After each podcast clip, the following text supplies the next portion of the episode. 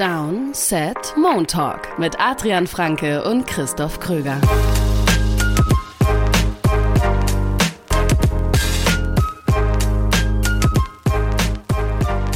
Zweiter Januar 2023. Ihr hört die allererste Folge Downset Talk in diesem neuen Jahr. Ich hoffe, ihr seid gut reingekommen. Ein frohes Neues wünschen wir euch. Und ich hoffe auch, dass Adrian Franke gut reingekommen ist. Einen wunderschönen guten Tag. Ja, mir geht's gut. Äh, ich hoffe dir auch. Du warst ja.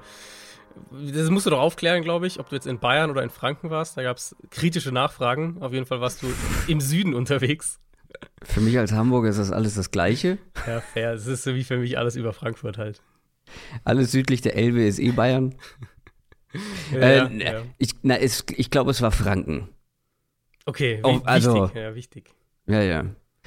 Ähm, nee, ich bin aber wieder in Berlin, deswegen haben wir auch wieder hier ja, Mhm. schöne Musik, Jingles, alles da, was das Downset Talk Herz bedarf. Downset Moon Talk, um genau zu sein, etwas später heute. Es gab ein bisschen, wir mussten ein bisschen umplanen, aber wir werden heute über den ähm, Spieltag sprechen, über den 17. Spieltag der NFL, vorletzter Spieltag in dieser Regular Season. Und wir haben natürlich noch das sehr, sehr interessante, sehr spannende Monday Night Game Mhm. vor uns. Aber gestern ist auch schon einiges passiert, vor allem in Sachen Playoff-Ambition, Playoff-Rennen. Wir werden in die NFC schauen, wir werden in die AFC schauen. Wir können schon mal den Giants gratulieren die, zu den Playoffs. Ja, richtig. Giants, ich meine, irgendwer vor der Saison gesagt hätte, Giants clinchen in Woche 17. Ähm, ich jetzt nicht geglaubt. Das kann ich auf jeden Fall sagen. Also ich müsste jetzt noch mal reinhören, aber ich glaube in unserer Pre, also in unserer Projection-Folge Mhm. ähm, oder Prediction-Folge, äh, da wurde ich sehr, sehr, sehr, sehr stark kritisiert, dass ich einen relativ positiven Rekord bei den Giants hatte. Du warst auf jeden Fall positiver als ich. Das, also, ich weiß nicht, ob du Playoffs Nein, auf gar keinen hast, Fall. aber du warst auf jeden nein, Fall nein, nein, positiver also als ich.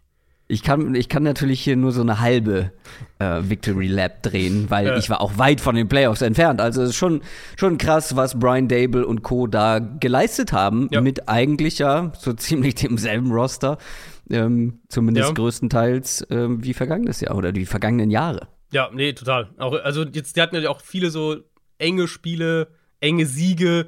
Ähm, haben wir auch viel drüber gesprochen. Dann hatten sie jetzt auch wirklich mal ein paar deutliche Niederlagen. Jetzt gestern eben Pflichtaufgabe wirklich erfüllt. Wir kommen ja gleich noch Ja. auf die ganzen Playoff-Picture und Implikationen und so weiter. Das, das werden wir alles aufdröseln heute. Ähm, aber ja, dann hast du halt so ein Team, so ein Spiel gegen so ein Colts-Team, das, ne, das eigentlich, eigentlich nur geschlagen werden will, aber musst halt auch machen und dann gewinnst du 38-10 und das ist ja eigentlich das, was du, ja, was du sehen willst. Den Bucks müssen wir natürlich auch gratulieren. Wenn wir jetzt gratulieren, die haben es gestern ja nun mal auch geschafft. Das hätte ich auch jetzt getan. Wir sprechen aber über die Bugs noch Mhm. ausführlicher.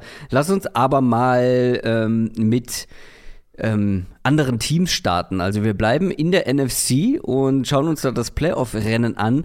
Vor allem an der Spitze könnte es jetzt tatsächlich noch mal eng werden, beziehungsweise ist es eng geworden. Es wird nächste Woche nochmal spannend, weil die Eagles haben es nicht geschafft, zum zweiten Mal in Folge den Nummer 1 Seed klar zu machen. Ohne Jalen Hurts haben sie gegen die Saints verloren.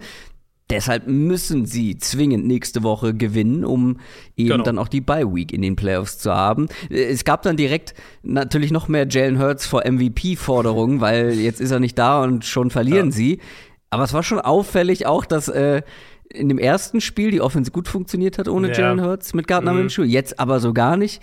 Lane Johnson, der Offensive Lineman, der verletzt gefehlt hat, ist vielleicht der heimliche MVP. Äh, genau, sehr guter Take, genau, der Right Tackle. Ähm, also das war wirklich so, ich meine, die Eagles hatten im Prinzip offensiv zwei Lichtblicke. Der Drive kurz nach der Halbzeitpause, wo sie dann auf einmal echt Löcher im Run-Game gerissen haben, aber den Touchdown nicht bekommen haben, wegen dieser, ja, sagen wir mal, diskussionswürdigen Holding-Flagge, die da äh, geflogen ist bei dem vermeintlichen Touchdown-Run. Ähm, das heißt, da gehen sie noch mit Oh ja. Goal raus. Oh, jetzt erinnere ich ja mit ähm, Dickerson. Dickerson, ja, der eigentlich so einen Oh. Pancake-Block setzt. Das war ein so sauberer Block und es war so ein dominantes Play und dann kriegt er dafür eine Flagge. Ja. Ich konnte seine Aufregung zu 100% verstehen. Ja. Absolut. Ähm, der Drive, das war ansonsten echt ein guter Drive. Und dann halt der, der 76-Jahr-Touchdown von AJ Brown, wo er der, so typisch AJ Brown schon in der Route seinen Gegenspieler so ein, so ein Ja. bisschen wegräumt. Natürlich gerade so grenzwertig, aber nicht, nicht, nicht irregulär. Ähm, Ja, und dann ich sag Ball in mal der so, Hand wenn der- ja. Wenn der Defense-Spieler das so gelöst hätte, wäre es eine Flagge gewesen. Kann, kann gut sein. Muss natürlich auch clever sein. Mhm. Ähm, also das war natürlich von, von Brown fantastisch gemacht auch, aber es ist halt ein Play und ein Drive letztlich. Und sonst hat die Offense ja gar nichts gemacht. Ich habe wirklich, weil das Spiel dann ein bisschen, ähm, das war nicht mein, mein, mein, ich habe ja immer so ein Hauptscreen-Spiel neben der Red Zone, jeweils im frühen und späten Slot. Das war es eigentlich nicht, aber ich habe es dann immer mehr angefangen zu verfolgen. Aus den ersten acht offensiven Plays der Eagles haben sie vier Sacks kassiert. Minshew hatte drei Minuten vor der Halbzeitpause erst vier Passversuche überhaupt und 18 Passing Yards. Und zur Halbzeit 61 äh, Total Offense Yards das, also, ne, so die, die Story, natürlich ist irgendwo Jalen Hurts hat gefehlt und Lane Johnson haben gefehlt und die O-Line war nicht so gut wie sonst.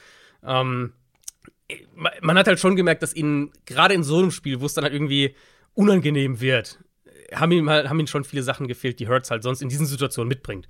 Diese relativ einfach natürlich immer äh, relativ gesagt, aber, aber einfachen Conversions bei Third Down aus Empty, was sie machen können mit, mit, mit Hurts als Runner auch die Red Zone-Effizienz, all das, was er natürlich auch für das Run-Game öffnet. Und das hat man dann gemerkt. Also Minshew war nicht gut, das eine, der eine Punkt, nicht nur als Passer, da hat er mhm. auch einiges verfehlt, Accuracy-mäßig, sondern halt auch, was, was Pocket-Verhalten, Pocket-Management angeht. Also von diesen vier frühen Sacks gingen auf jeden Fall einige auf ihn. Gleichzeitig bin ich deswegen jetzt halt auch nicht sonderlich besorgt, irgendwie, weil meine Prognose für die Eagles jetzt nicht wahnsinnig verändert hat. Die Defense war ja trotzdem gut. Sieben Sacks in dem Spiel. Ähm, Eagles haben ja einen, All-Time-Rekord sogar aufgestellt. Die haben jetzt vier Spieler dieses Jahr mit jeweils individuell mindestens zehn Sacks. Das hat es noch nie gegeben, seit, äh, seit Sacks als Statistik gezählt werden. Mhm. Untermauert ihr einfach nochmal, wie stark diese Defensive Front ist, Playmaker, Qualität, das steht außer Frage. Die, das, ist wirklich, das Ding ist ja wirklich, ich gehe fest davon aus, dass wir Hurts nächste Woche wieder sehen. Um, ähm, und dann, ja, für die Giants geht es um nichts. Die Giants sind der Nummer 6 Seed. Ähm, für die geht es um gar nichts. Und die Frage ist halt dann schon, ob die ernst machen, ob die Leute schonen. Und ich glaube, die Eagles werden das relativ klar gewinnen und werden diesen Nummer 1 Seed auch holen. Aber natürlich ist jetzt ein bisschen Drama äh, mit drin. Die Niners und auch die Vikings sind ja jetzt theoretisch in, äh, in Reichweite. Sind beide ein Spiel jetzt hinten dran. Die Vikings? Mhm. Die Vikings können doch. Nee, die können nicht mehr die, den Nummer 1 Seed holen. Die können, glaube ich, für Tiebreaker nicht mehr. Nee, genau, stimmt. Also Niners können es ja. auf jeden Fall werden, weil ja. die, ähm, äh, die, die, die, die Cowboys, Cowboys haben noch eine, genau, die Cowboys, Cowboys haben noch eine, natürlich. Ja. Siehst du mal, das ist, wenn dann hier die, den, die, die Conference einfach nur nach Playoff-Seeding sortiert, dann fallen die Cowboys nee, nee, nee. weg. Ähm, genau, die, die Cowboys natürlich. Die Niners haben nämlich eben aus diesen ganzen Gruppe, dieser ganzen Gruppe den besten Division und den besten Conference-Record. Und die Niners spielen gegen Arizona nächste Woche. Das heißt, da wird wahrscheinlich noch mal einer dazukommen, ein Sieg in Division ja. und Conference. Und dann haben sie halt da schon echt, äh, Tiebreaker-mäßig sind sie da sehr, sehr gut unterwegs. Und Vikings eben haben ja den direkten Vergleich verloren gegen die Eagles. Ähm, genau, und Cowboys könnten natürlich noch mit einem Sieg den Druck da auch nochmal hochschrauben. Also Eagles sollten einfach gewinnen, aber ich, also, weiß ich, machst du dir jetzt Sorgen nach diesem Spiel gegen die Saints oder, also ich ehrlicherweise nicht wirklich. Nee, ich auch nicht. Gerade wenn Jalen Hurts zurückkommt, aber selbst nächste Woche würde ich auch nochmal überlegen, ja, wie wichtig ist uns die Bye Week oder die Gesundheit von Jalen Hurts? Darüber kann man dann, können wir auch am Donnerstag nochmal drüber sprechen. Eine Sache muss ich natürlich noch hinzufügen, oder muss man noch gesagt haben, ähm, zum Thema dominante, ähm, gut besetzte, komplette Front. Josh Sweat, das sah gar nicht gut aus, der musste verletzt raus. Ja, ähm, ja ist dann auch direkt ins, ins Krankenhaus gekommen. Ich weiß gar nicht, ob es da schon genauere Infos gibt, aber das sah zumindest nicht gut aus. Das könnte ein wichtiger Faktor sein oder ein wichtiger Spieler sein, der dann eben nicht mehr in der Front dabei ist. Aber da müssen wir noch abwarten, was da bei den Untersuchungen rauskommt. Aber es ist noch mehr in der NFC passiert und vor allem haben die Packers mal ein Ausrufezeichen gesetzt und haben gesagt, Leute, wir sind definitiv noch gar nicht tot. Wir spielen noch weiter mit um die Playoffs und die haben jetzt echt gute Chancen. Nach dem Sieg gegen die Minnesota Vikings 41 zu 17, das war ein Statement. Wie gesagt, die Vikings sind damit raus, was den Nummer 1 Seed angeht, waren ja aber eh schon weiter und die Packers sind jetzt im Wildcard-Rennen mittendrin. 66% Chance auf die Playoffs. Und ähm, ja, das war ein sehr, sehr deutliches Spiel gegen Ende. Ich weiß nicht, wie euphorisch bist du denn jetzt aus Packers? Sagst du jetzt, okay, hm. ähm, jetzt muss man die Packers auch dann für einen tieferen Playoff-Run auf dem Zettel haben? Oder sagst du, naja, für die Vikings ging es ja auch um nichts mehr? Äh, nee, also letzteres würde ich nicht sagen. Ich, die, die, Theorie ging ja auch so ein bisschen rum, dass die Vikings vielleicht äh, so ein bisschen was in der Hinterhand behalten haben für die Playoffs. Könnte ja, das könnte ja auch ein Rematch sein äh, in, am Wildcard-Wochenende. Ich meine, ich habe es auch noch mal gesagt, ne? Hier Stichwort Küchenpsychologie. Ja, genau. Äh, es kann schon sein, wenn du echt nur noch minimalste Chance auf den Nummer 1 Seed hast. Du bist aber schon fertig. Du bist schon qualifiziert für die Playoffs. Natürlich war mein Argument, ich habe ja auch auf sie getippt dann in unserem äh, Außenseiter-Tippspiel. Äh, da war ich ganz weit entfernt. Aber mein Argument halt war, äh, man kann hier die, den Erzrivalen, die Packers, rauskicken mhm. aus dem Playoff-Rennen. Ja, gut, das hat dann als Motivation offensichtlich nicht ganz gereicht. Ja, also ich finde, diese Idee, dass sie da irgendwie geschont haben, die würde ich auf jeden Fall eher ausklammern. Weil in meinen Augen, wenn du sowas machst, dann nimmst du auch Leute raus. Also dann nee, lässt du Kirk Nee, ich, ich glaube, meine, nicht, nicht bewusst geschont, sondern nee, genau, halt, dass ja. so ein paar Prozent fehlen, dass man im Kopf nicht, ja, nicht bei 100 Prozent ist, nicht mhm. ganz so wach wie in einem Spiel, wo es um alles geht. Äh, genau. Ich meine, das Ding ist halt, wir haben diese kompletten Meltdowns von den Vikings ja einfach jetzt oft schon gesehen dieses Jahr. Also oft verhältnismäßig für ein Team, das 12 und 4 halt steht. Wir ja. hatten das gegen die Eagles in der ersten Hälfte, wir hatten es gegen die Cowboys, wir hatten diese erste Hälfte gegen die Colts, jetzt eben auch vor allem diese erste Hälfte äh, gegen die Packers.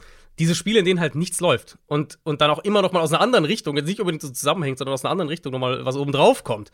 Und äh, das Highlight dann ja wirklich der, der Kick zum Ende der Halbzeit von Crosby aus 56 Yards, der halt wirklich ja. auf die Torstange fällt und dann reindopst. Das ist also, also der perfekte Schlusspunkt für diese Vikings-Hälfte.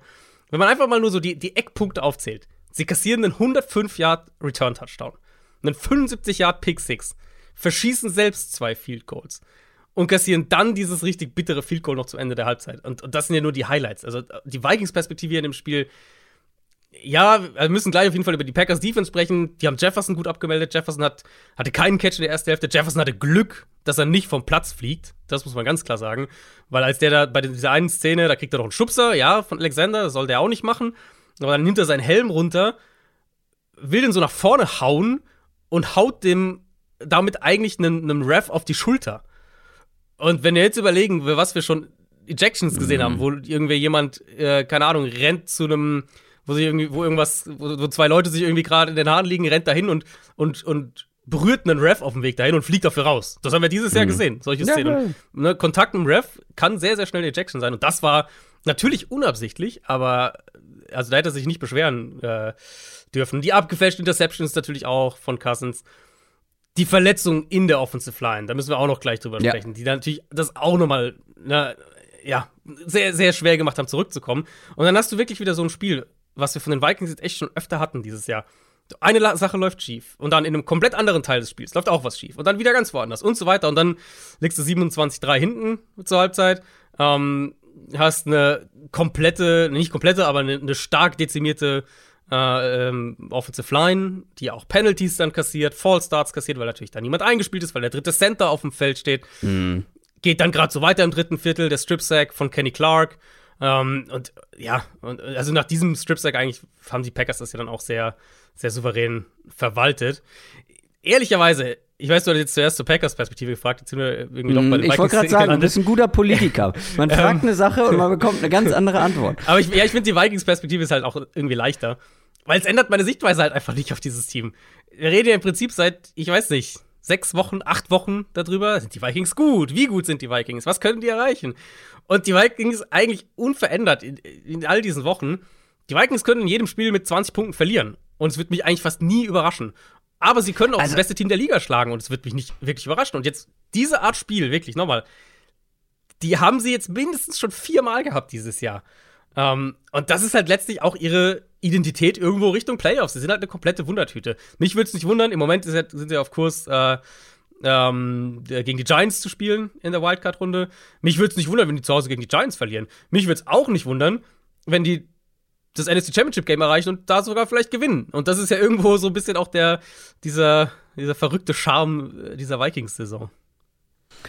Und der Charme der NFL allgemein. Ja, das auch. Ich würde aber auch behaupten, ich hätte natürlich auch noch zu den Vikings gefragt, weil ich würde mhm. nämlich auch noch behaupten, dass nur die absoluten Top-Teams der NFL es schaffen würden, und ich meine, die Vikings haben es selber schon mal geschafft, von äh, so einem großen Rückstand und so einer verkorksten ersten Hälfte zurückzukommen, dass nur die es schaffen, so viele Kleinigkeiten, die gegen dich laufen, zu verkraften und trotzdem noch ein Spiel gegen gutes Team zu gewinnen. Mhm. Weil du hast die ganzen, die ganzen Sachen ja angesprochen. Da war halt auch viel, natürlich haben sie kein gutes Spiel gemacht in der ersten Halbzeit, aber da war halt auch wirklich viel, was einfach, ja, unglücklich ja, gelaufen ist, gegen genau. sie gelaufen ist. Ganz Und genau, natürlich, ja. ich glaube, da sind wir uns alle einig, dass die Vikings nicht ein Team sind, das davon völlig äh, unbeeindruckt irgendwie dann trotzdem noch ein Spiel locker und leicht gewinnt. Dafür ist auch die Defense zu schlecht. Mhm. Aber ich würde mir da jetzt ja, natürlich sind sie eine Wildcard, weil sowas den Vikings, aber auch jedem anderen Team irgendwo passieren kann. Äh, nur die Vikings haben dann halt nicht die Qualität, dass dann, so, vor allem defensiv, dass dann halt also es geht halt schnell dann in diese Richtung. Aber allein, ich meine, ja, das ja, hätte ich jetzt zu ja. den Packers auch gesagt. Ich bin jetzt nicht, ich sag jetzt nicht, oh, jetzt sind die Packers wieder da und jetzt können, mhm. die, den, äh, können die in den Super Bowl einziehen. Ich bin immer noch genauso skeptisch. Also ich, natürlich können sie in die Playoffs kommen, aber wenn sie dann in die Playoffs kommen würden, wäre ich jetzt nicht, oh ja, die Packers haben jetzt echt, haben jetzt einen Lauf und die kommen rein, weil sie brauchten auch irgendwo diese zwei Touchdowns um das Spiel dann so verwalten zu können. Weil, wie, wie du schon gesagt hast, der erste war ein, wie weit war der? 105, das war ein ewig 105 Yards. 105 Yard mhm. Return und dann noch dieser Pick Six. Das brauchten sie auch dann. Natürlich haben sie es danach gut gemacht. So das, was wir bei ja. anderen Teams ja. ähm, häufig vermissen, dieses Verwalten und dieses dann gut nach Hause bringen die Vikings hatten mehr Yards und die, die Packers haben aus 315 Offensive Yards 41 Punkte gemacht. weil nicht alles Offensive Points waren, Offensive, äh, Offensive Scores waren, okay.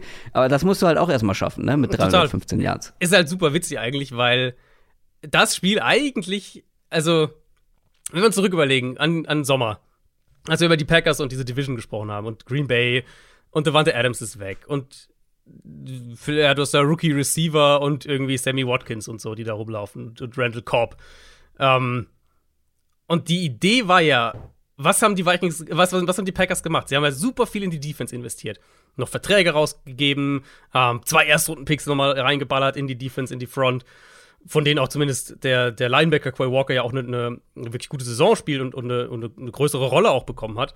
Ähm, die Idee war ja eigentlich, dass es ein Packers-Team ist, was defensiv herausragend ist, was ein deutlich verbessertes Special Teams hat, wo sie da den Coach ja ausgetauscht haben, den Special Teams Coordinator, ein besseres Special Teams kriegt und dann eben in so in solche Spiele halt häufiger kommt, wo du irgendwie entweder Defense oder Special Teams oder halt auch mal beide scoren und die Offense dann wirklich mehr so diese Verwaltungsoffense sein kann. Wir haben eine gute O-Line, wir haben ein gutes Run-Game, wir haben immer noch Aaron Rodgers auf Quarterback und ein paar Plays kann der immer machen und das macht er ja auch immer noch. Ähm, und so können wir halt dann Spiele jetzt nicht 40 Punkte machen, aber so können wir dann Spiele irgendwie regelmäßig 23, 17 gewinnen. Das war ja eigentlich die Idee von den Packers, die, die wir, also wenn wir jetzt nochmal in die Sommerfolgen gehen würden, ähm, haben wir mit Sicherheit darüber auch in der Art irgendwo gesprochen. Das war die Idee von diesem Packers-Team. Und dieses Spiel jetzt war das erste Mal überhaupt, dass wir diese Formel, finde ich, so gesehen haben für Green Bay. Und es war auch das erste Mal überhaupt, dass ich diese Energie und Physis in der Packers Defense gesehen habe. Mm. Das habe ich noch nie gesehen diese Saison, was ja für mich auch eine echte Enttäuschung war, weil ich auch sehr, sehr viel erwartet hatte von der Packers Defense. Ähm, die, die, waren halt statistisch, waren die immer ganz gut in Coverage und so. Passing, Passing Defense Statistiken, ja, auch Advanced Stats, ja. Aber es war halt immer auch so ein bisschen, ja, okay, dafür sind sie halt furchtbar gegen den Run und irgendwie lassen sie dann doch immer wieder zu viel zu. Und sie spielen sehr soft in ihren Coverages und sie finden nicht so einen richtigen Mittelweg, wenn sie da mal versuchen, den Run zu stoppen. Und das war jetzt das erste Spiel, in dem ich den Eindruck hatte, dass die Packers auch mal richtig physisch in Coverage waren und auch den Run gestoppt haben. Und es hilft natürlich Vikings, jetzt haben wir es eben schon mal kurz angesprochen, äh, mal kurz ins Detail zu gehen. Sie haben ja schon mit dem Backup Center gespielt. Starting Center Garrett, Garrett Bradbury war ja nicht dabei. Backup Center früh verloren, Brian O'Neill, ihren Right Tackle früh verloren. Und dann war das halt eine total zusammengewürfelte Line. Und die Vikings sind ja eh kein Team jetzt dieses Jahr, was, was im Run-Game irgendwie eine Identität findet. Und wenn du dann halt mit der Backup-Line daherkommst, wird es dann noch mal schwieriger. Das hat den Packers natürlich die Karten gespielt, haben sie gut gestoppt. Und dann eben, hatten wir in der Preview drüber gesprochen auf das Spiel dass sie halt mehr Man spielen, auch die letzten Wochen, dass sie mehr blitzen. Ähm, und das fand ich hier richtig, richtig gut umgesetzt. Sie haben von Anfang an eigentlich, haben sie einiges an Man-Coverage gezeigt. Sie waren aggressiv in Coverage, sie haben die Routes eng genommen und eben dieses Justin Jefferson-Thema. Zum einen haben sie ihn viel mhm. gedoppelt und sie haben halt Jair Alexander echt auf ihn angesetzt. Jefferson in der ersten Hälfte, 23 Routes. Bei 15 davon war Alexander bei ihm und bei 11 von diesen 15 Routes hat er ihn gepresst. Und das ist für mich mhm. halt wirklich so, eine, so, so eine, war so eine Halbzeit, so ein Moment auch nochmal, wo ich äh, gedacht habe, ja, das, was ich gerade hier mir notiert habe aus dem Spiel, aus der ersten Hälfte, das bestätigt es total. Weil so fand ich, sah das auch aus. Sie haben Alexander geholfen dann auch, dass er halt auch aggressiv spielen kann. Und Jefferson war abgemeldet in diesem Spiel. Und nochmal, ich will da auf keinen Fall überreagieren, weil das war eine Vikings-Offense, die ein massives Handicap hatte mit dieser Offensive Line. Aber von der Art und Weise, wie die Packers Defense gespielt hat, hat sie mir in keinem Spiel so gut gefallen wie gestern. Und wenn sie dann halt solche Auftritte bekommen können von ihrer Defense und dann eben dieses Team sein können, wo du sagst, Special Team, das macht mal ein Big Play. Ich meine, sie hat ja auch, hatten auch einen geblockten Punt auf der anderen Seite, das muss man fairerweise auch sagen. Aber Special Teams macht mal ein Big Play, Defense macht ein, zwei Big Plays, Run Game sieht gut aus. Sie können offensiv auch in so einzelne Shots gehen, weil sie in guten Down-Distance-Situationen sind. Ja, dann sind sie halt, dann sind sie halt ein unangenehmes Team und ähm, sie sind der Favorit, um jetzt diese letzte Wildcard in der NFC sich zu holen. Ja, es hängt aber komplett vom Spiel gegen die Lions ab. Ein Zusatz genau. noch, ähm, der Vergleich mit Alexander und Jefferson zu dem ersten Spiel, wo Jefferson ja so abgegangen ist. ja, ja. Alexander bei ähm, 36 Prozent von Jefferson, Jeffersons Routes, ähm, ja, bei ihm gewesen. Zumindest äh, äh, was das Line-Up angeht. Und das ist dann, das muss man, also ich habe ja eben die erste Halbzeitstats gesagt. Ähm, und das ist ja dann schon, das ist ja schon deutlich verwässert. Also erste Halbzeit war 15 von 23 war er bei ihm. Genau. In der zweiten Hälfte natürlich, wo die Packers dann hochführen, gehen sie natürlich auch mehr in, in Zone Coverage und, und Prevent Coverage und so weiter. Und dann spielst du es natürlich auch anders. Aber der Gameplan in der ersten Halbzeit war ganz klar Alexander auf Jefferson, Double Coverage ja, und aggressiv drauf. Es waren unterm Strich ja auch 20 Mal äh, war Alexander bei, bei Jefferson von 31 Routes. Das sind 65 Prozent.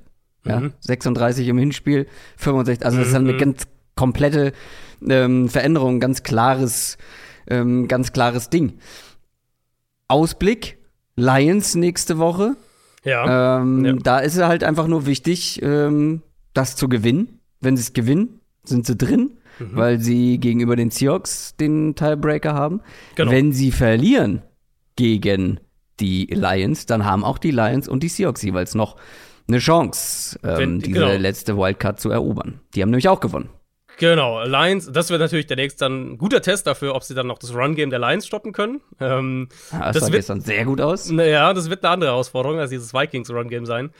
Ähm, genau, das Szenario ist eigentlich relativ simpel.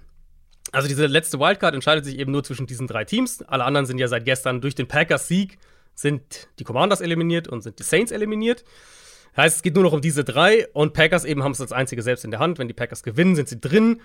Die Lions bräuchten einen eigenen Sieg gegen die Packers und eine Niederlage der Seahawks. Aber die Seahawks spielen gegen die Rams. Also, na gut, gehen wir schon alle davon aus, dass Seattle das gewinnt. Seattle wäre dabei, wenn sie selbst gewinnen und äh, Detroit halt auch gewinnen, also die Packers verlieren. Aber wenn die Packers gewinnen, dann sind sie halt sicher drin. Sie haben es in der eigenen Hand. Ja, ja, sie können ein unangenehmer Gegner sein aber ich sehe noch einige Teams in der NFC stärker. Auch ein unangenehmer Gegner sein können die, das war kein Deutsch, oder? Auch die Tampa Bay Buccaneers können ein unangenehmer Gegner sein. Ich hätte es jetzt, glaube ich, durchgehen lassen. Ich, glaub's, äh ich weiß nicht, ob es richtig war. Ich habe lieber nochmal neu angesetzt. Die Bucks können dann in den Playoffs unangenehm werden und die werden definitiv dabei sein, denn wir haben es ja schon gesagt, die haben gestern mit 30 zu 24 gegen die Carolina Panthers gewonnen, haben damit ihre Division gewonnen und sind am Start. Und die Panthers übrigens damit eliminiert, logischerweise. Mhm. Ist natürlich super, wenn ich hier anfange, ähm, ich habe es nicht so gesagt, äh, dass Tom Brady washed ist, aber ich habe schon gesagt, naja, sieht nicht mehr ganz so gut aus. Und dann zeigt er uns so eine Performance wie gestern. 432 Yards, drei Touchdowns. Mike Evans mit 10 Catches für 207 Yards und drei Touchdowns. Ja. Ähm, ja, die Bucks können halt dann doch noch so ein Spiel haben. Die Frage ist nur, ähm, war das vielleicht auch unter dankbarer Hilfe äh, von den pa Panthers überhaupt erst möglich? Weil ähm, da hat man schon gemerkt, dass denen gerade in der Secondary der ein oder andere Spieler fehlt. Ja, ich habe das äh, getweetet irgendwann Mitte, Mitte spätes Viertel, viertes Viertel vor dem Spiel. Das eigentlich kann man sagen, die Verletzung von JC Horn hat dieses Endspiel so ein bisschen entschieden diese drei langen Touchdowns halt auf Mike Evans. Zwei waren, ja. glaube ich, gegen Henderson und einer gegen Taylor. Und Horn wäre natürlich der logische Gegenspieler für Evans gewesen, mit seiner Physis und der Größe und so. Das wäre wahrscheinlich das Matchup gewesen, was wir bekommen hätten. Und ich behaupte jetzt einfach mal, Mike Evans hätte diese drei Touchdowns so nicht gegen JC Horn gehabt. Ähm, und das waren ja letztlich die drei Touchdowns der Bucks, dann bis ganz am Ende noch der, der von Fournette kam, nachdem Darnold kurz vor der eigenen Endzone gefummelt hatte. Aber die Drives davor von den Bucks in diesem Spiel, abgesehen jetzt von diesen drei langen Evans-Touchdowns, waren Fumble, Punt, Missed Field Goal, Punt, Field Goal, Punt, Blocked Field Goal. Also man kann jetzt nicht sagen, dass die Bucks offensiv ansonsten viel gemacht hätten. Zehn Punkte insgesamt mit, mit sehr kurzem Feld nach Panthers Turnovern. Turnovern. Ähm, und dann hat diese drei langen Touchdowns. Natürlich, die zählen auch und, und die waren auch. Und Brady fand ich jetzt auch Brady gerade individuell hat, hat ein besseres Spiel gemacht als die Wochen davor. Ähm, aber man findet, man kann jetzt nicht sagen, die Bucks Offense ist jetzt auf einmal wieder da. Nee. Dass sie eben diese Big Plays noch drin haben, das ist auf jeden Fall ein gutes Zeichen.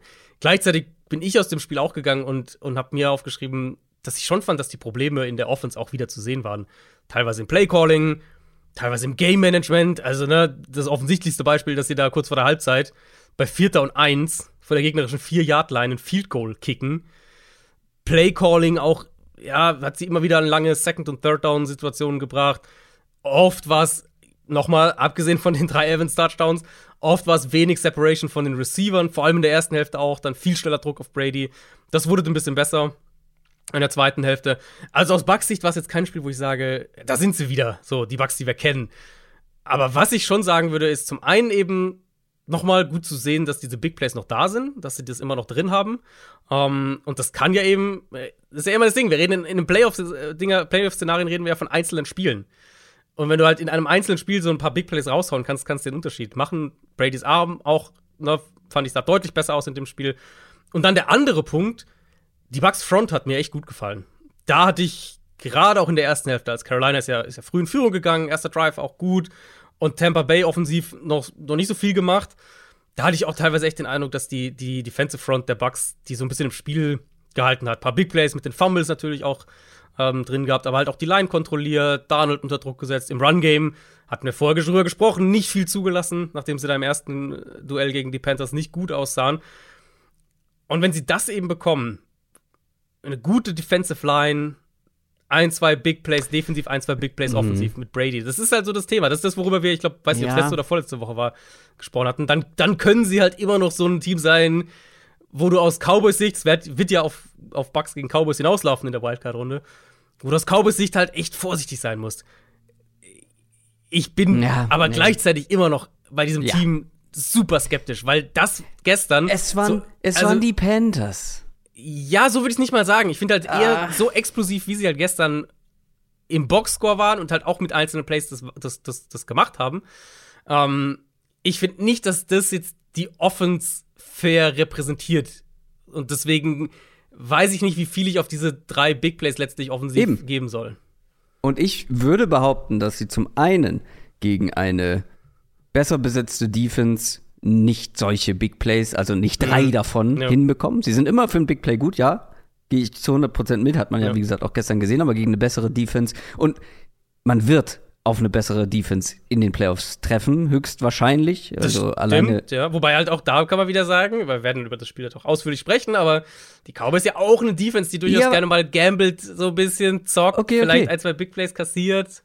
Aber sie haben die deutlich bessere Offense. Das stimmt. Ich ja. würde behaupten, in den Playoffs triffst du nicht auf ein qualitativ, ich sag jetzt einfach mal so schlechtes Team, auch wenn sie in den letzten Wochen nicht schlecht waren, aber so schlechtes Team wie die Panthers. Mhm. Du wirst entweder eine deutlich bessere Offense als äh, gegenüberstehen oder einer deutlich besseren Defense. Oder beides im Zweifel. Ja. Und ich glaube, ja, sie können unangenehm sein, und nein, ich würde nicht auf sie setzen, äh, jetzt vor allem auch, wenn es die Cowboys werden, weil ich glaube, sie werden mit besseren Teams dann wieder deutlich mehr Probleme haben. Ja. Vor allem dann auch die eigene Defense, die das natürlich gestern gut gemacht hat. Aber ja, ey, es waren immer noch, es waren immer noch die Panthers mit Sam Donald. Ne? Also. Weil Donald nicht schlecht war. Also Donald. Ja, nicht schlecht, okay, okay, nicht schlecht. Aber es ist. Du willst, doch, du willst doch in 10 von 10 Fällen die, die, die Offense der Cowboys nehmen und Dak Prescott. Ja, ja, das auf jeden Fall. Das so. auf jeden Fall. Ich sag nur, also gerade, also wieso wir jetzt auf die Cowboys einschließen, es kann ja nur Dallas oder halt Philly sein, falls die Cowboys wirklich die Eagles noch abfangen sollten. Und bei Philly ist das Ganze natürlich noch extremer. Genau, bei den Eagles ist es noch extremer. Ähm, ich, also ich glaube bei den Cowboys, dass das so ein bisschen ist bei mir schon im Hinterkopf ist, die sind halt für so offensive Ups und Downs gut und die Defense ist so ein bisschen, die, da kannst du durchaus auch mal Big Plays anbringen das ist einfach nur so für den ersten Playoff-Eindruck schon mal, weil es halt höchstwahrscheinlich auf das Matchup Okay. hinausläuft. Entscheidende Frage oder wichtige Frage. Du bist ein Playoff-Team. Wen würdest du lieber haben im ersten Matchup oder generell in den Playoffs? Die Packers oder die Bucks? Die Packers oder die Bucks? Oder die Cowboys oder die Bucks? Nee, nee, nee, die Packers oder die Bucks, weil wir gegen gerade. wen ich lieber spielen äh, will. Ja, genau. Äh, hm. Finde ich gar nicht so leicht, ehrlich gesagt. So. Ich- also, ich, also, ich glaube die Bucks, aber ich find's echt eng. Wen hättest du lieber? Die Bucks oder die Vikings? Hm. Ist schwierig, Das ne? ist echt schwierig, ja. Aber also, da würde ich schon. Also, bei Schon die, ich glaube schon die Bucks. Doch, ich glaube schon die Bucks. Also die Vikings sind halt. Bei den Vikings haben wir ja dieses Jahr, wir haben, wir haben jetzt oft über die Lows gesprochen, aber wir haben ja auch Highs von den Vikings gesehen, die, die wir von den Bucks so niemals hatten dieses Jahr. Genau. Ähm, und die Chance ist Also- ja einfach da, dass du so ein Spiel von den Vikings kriegst, deswegen schon die Bucks. Ja. Und ich finde es bei Packers, äh, bei Packers Bucks finde ich es auch schwierig. Bei Vikings Bucks finde ich es nicht ganz so schwierig, ehrlicherweise, weil ich die, die Vikings ja auch Ja. insgesamt, glaube ich, noch einen Ticken stärker sehe. Die hätte ich wirklich nicht gern, weil die können halt einfach noch zuverlässiger explodieren, mehr oder Genau, weniger. ja, das ist, glaube ich, schon fair, ja. Und wie gesagt, die Bucks, also ich überlege gerade, wen ich lieber hätte, die Packers oder die Bucks. Das finde ich wirklich, das ist, finde ich, die schwierige Frage hier. Ähm, Das war halt von, das ich Ding halt- glaube, also, ich glaube, ich hätte lieber die Bucks. Ich traue den offensiv gegen eine bessere Defense Ja. nicht viel zu. ich glaube, also die, ich glaube auch, die Packers haben auf jeden Fall einen höheren Floor. Ja, Die Bucks ja, können dich halt auch. immer noch in so einem Spiel, wenn es halt irgendwann mal klickt mit dieser Receiver-Qualität, die die Packers halt einfach nicht haben. Die Packers, die Packers haben aber dann auch Big Plays über den Christian Watson beispielsweise Das stimmt, ja. schon ja. immer wieder Nee, gezeigt. ja, ich, ich glaube, ich tendiere auch eher, ich glaube auch, dass ich die Packers eher einen Ticken stärker sehen würde. Ich meine, ich habe das ja gestern auch, ähm, ja, ich glaube auch getweetet, dass ich ehrlicherweise lieber die Panthers Offense in den Playoffs gesehen hätte als die Bucks Offense. Ja, Von, also, nee. aus dem Punkt, weil ich, also ich fand gestern die, die, dann kommen wir ein bisschen auch zu den Panthers noch, die, die Offense der Panthers gestern, sie hatten halt diese zwei, waren es glaube ich, zwei richtig bitteren Turnover. Ähm, aber, also Playdesign-mäßig, was DJ Moore macht, was Darnold auch gerade im Play-Action-Passspiel machen kann, was sie im Run-Game machen können. Gestern konnten sie es nicht, aber was sie im Run- Run-Game uns die letzten sechs, sieben Wochen gezeigt haben.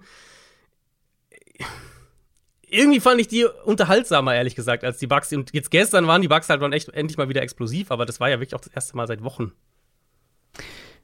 Ich würde ehrlicherweise die Panthers so ein bisschen ausklammern. Mhm. Ähm, natürlich müssen wir da in den nächsten Wochen drauf schauen, wie die jetzt weitermachen, weil die haben die Saison Genau. einigermaßen gerettet nach diesem Matt Rule, Matt Rule Ja. Desaster und dieser Matt Rule Entlassung dann Also Steve letztendlich Wilkes, auch. Auf jeden Fall ein Kandidat. Der wird auf jeden Fall, glaube ich, einen fairen Shot kriegen auf diesen Job. Und Ja. den sollte er auch bekommen, weil das war schon eindrucksvoll, wie sie da das Ruder rumgerissen haben.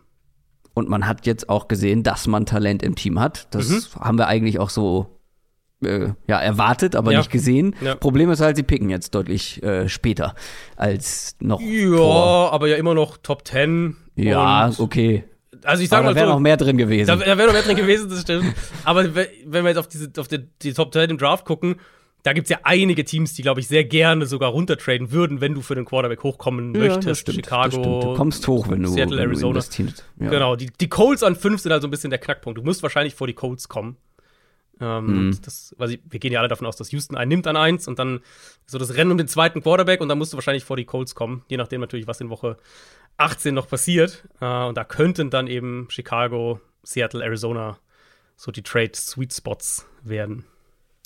Dann lass uns noch mal auf die AFC schauen. Da ist auch ein bisschen was passiert. Ähm, denn es sind einige Teams eliminiert worden. Also vor allem, nee, einige nicht. Eins nur. Die Jets haben sich Na, die eliminiert. Raiders. Mit, Die Raiders. die Raiders auch, stimmt. Die Raiders dann ähm, letztendlich auch noch.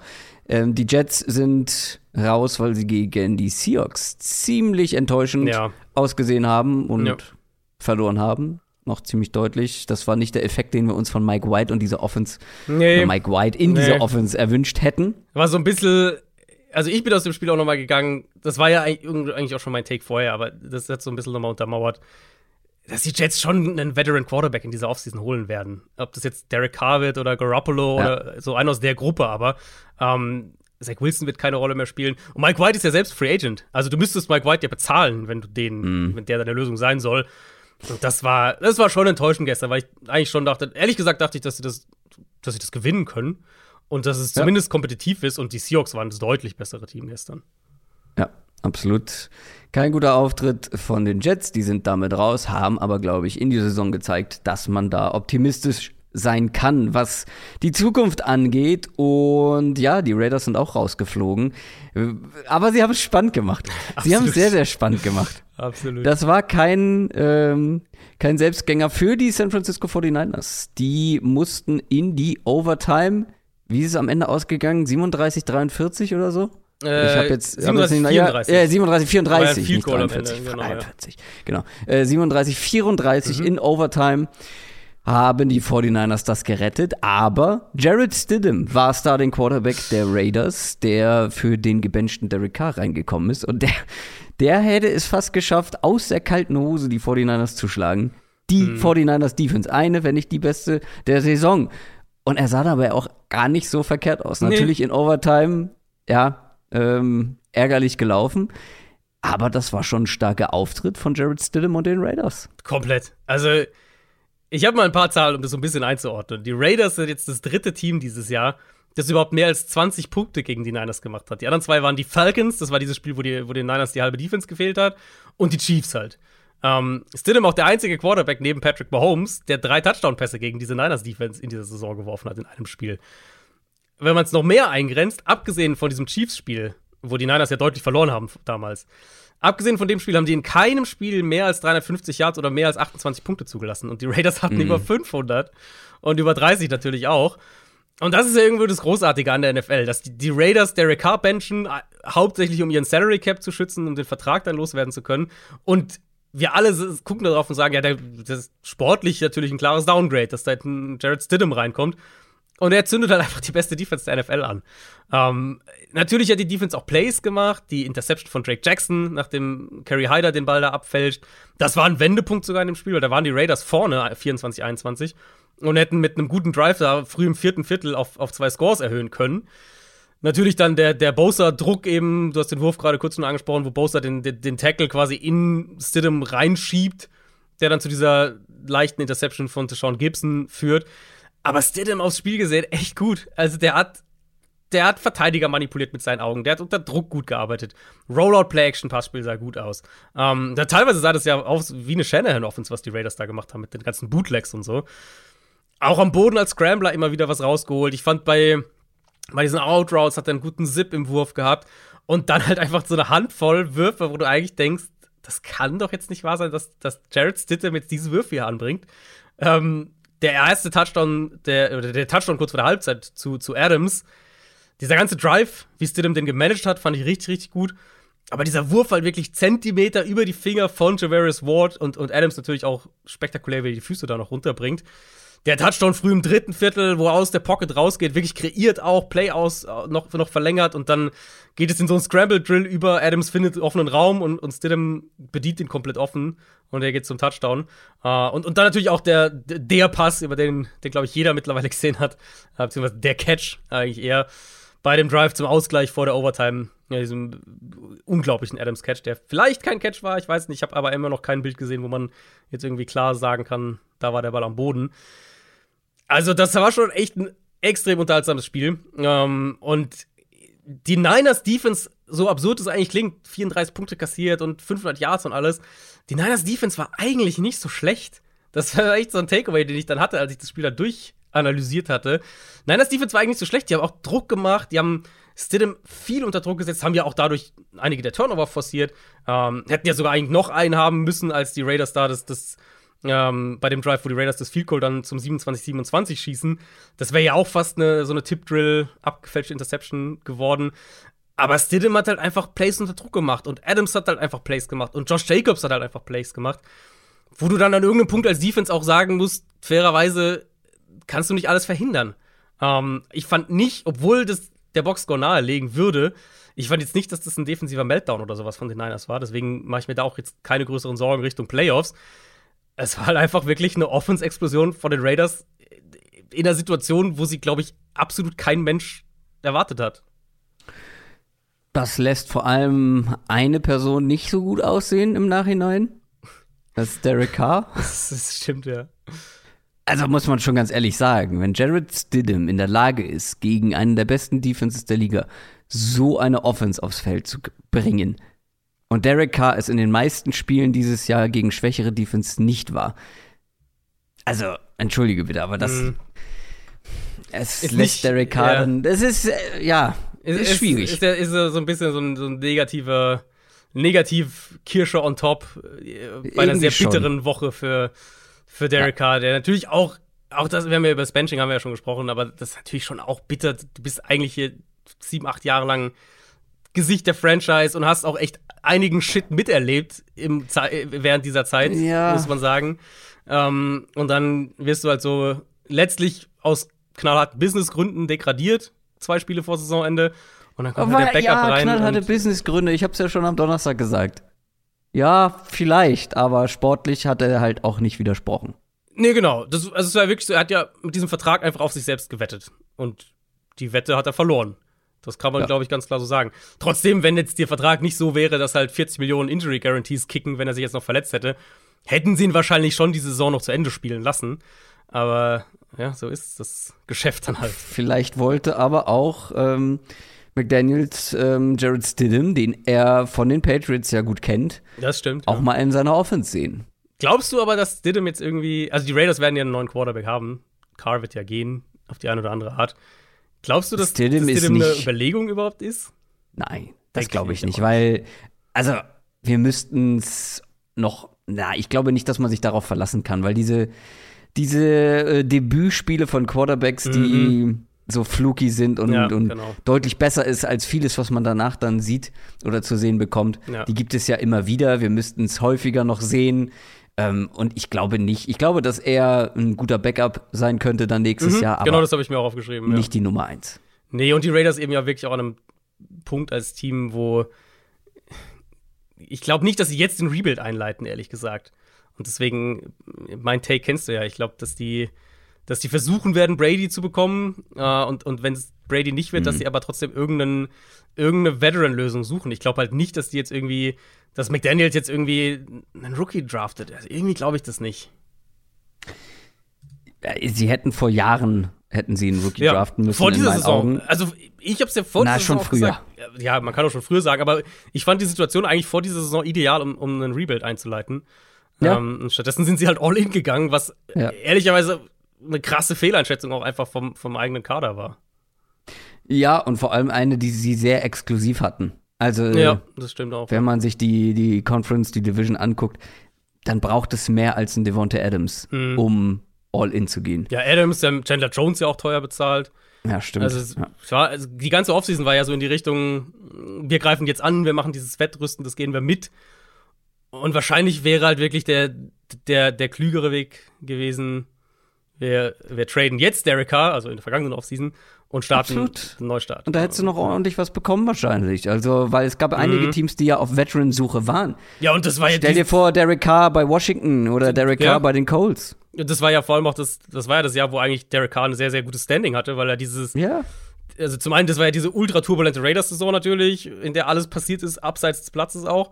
Und dann eben so, ja, last minute noch in die Playoffs gekommen, obwohl Ja. offensiv viel auch gefehlt hat und, und, und so weiter. Und, und, und dieses, dieses Spiel dann gegen die Chargers in, in Woche 18 und so. Also es war ja eigentlich, war, hatte ein sehr, gute, ein sehr gutes Standing nach, dem, nach der Saison.